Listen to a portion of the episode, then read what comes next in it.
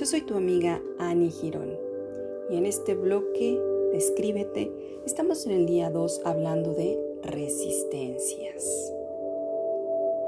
Existen diversos factores que determinan la resistencia, como pueden ser el miedo a la soledad, al abandono, a no pertenecer, a soltar lo que pensamos que somos o lo que nos dijeron que somos, o simplemente la imagen que queremos dar en ciertos círculos sociales a los que yo particularmente nombro entornos, los diferentes entornos, la familia, el trabajo, los amigos, etc.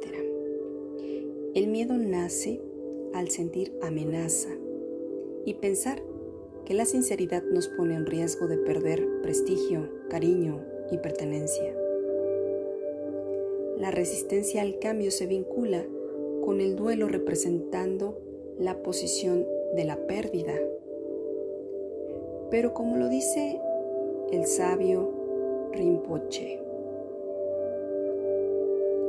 aunque se nos ha hecho creer que si dejamos de aferrarnos acabaremos sin nada, la propia vida demuestra una y otra vez lo contrario, que el desprendimiento es el camino que lleva a la auténtica libertad.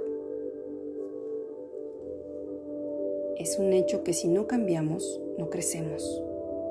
Para romper la resistencia, se debe superar la negación.